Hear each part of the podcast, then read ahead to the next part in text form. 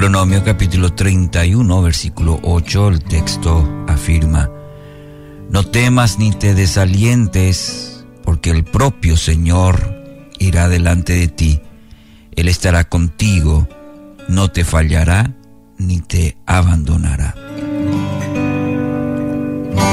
Al nombrar a Josué como el nuevo líder del pueblo, Moisés lo animó con la frase, esfuérzate y valiente, la cual la repitió tres veces, como para dejar en clarito las eh, opciones que debía descartar.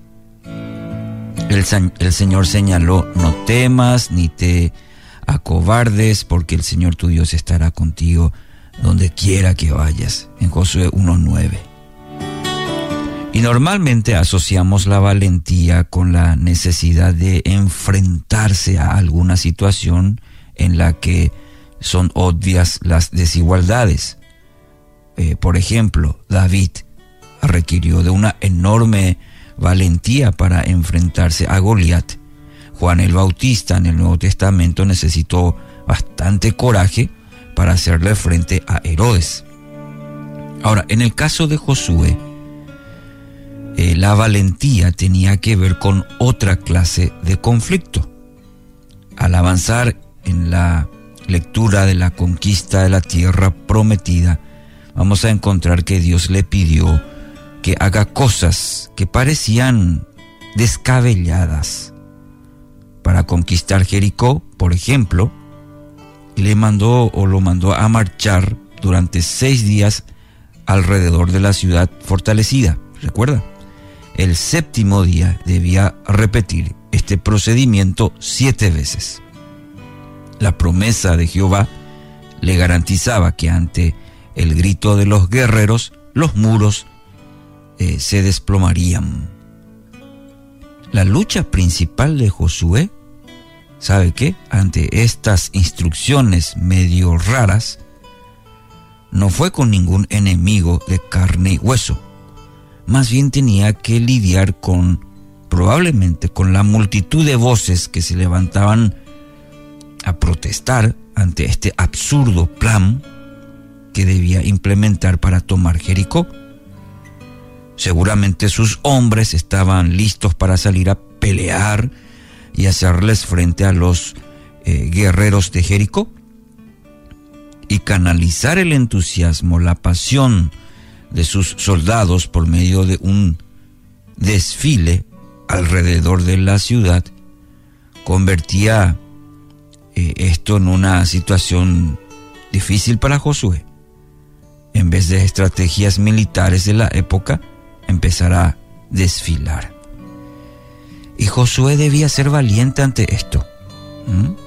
Debía ser valiente porque, porque corría el riesgo de ser incomprendido tenía que ser valiente para seguramente correr el riesgo de hacer el ridículo ante su gente. Algunos ya dudaban de su capacidad como líder, otros creían que había perdido ya inclusive la cordura. Y también en su interior, el querido Josué, en su interior tuvo que luchar con sus propias dudas, con su timidez, y probablemente su falta de fe.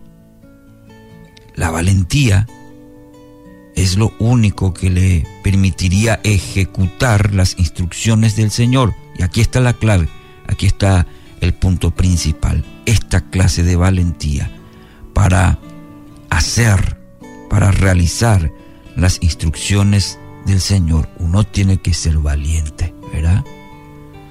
Debía descubrir que seguir a Dios no es para cobardes, no es para cobardes. La valentía, querido oyente, no se refiere a una particular fortaleza de carácter, más bien es la capacidad de aquietar el espíritu y dejar los temores al pie del trono de la gracia.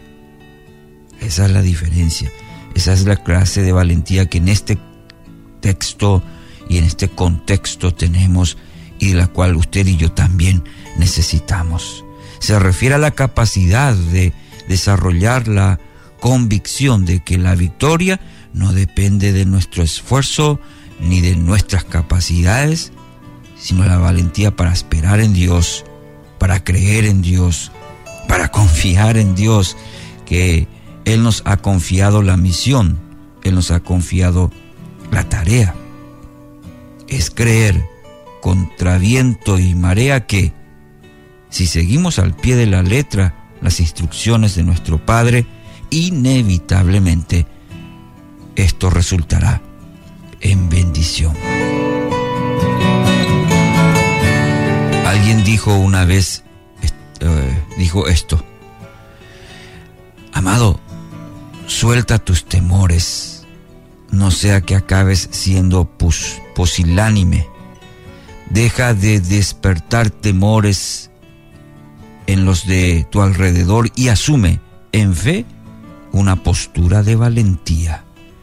Dios ha sido bueno y continuará manifestando su bondad.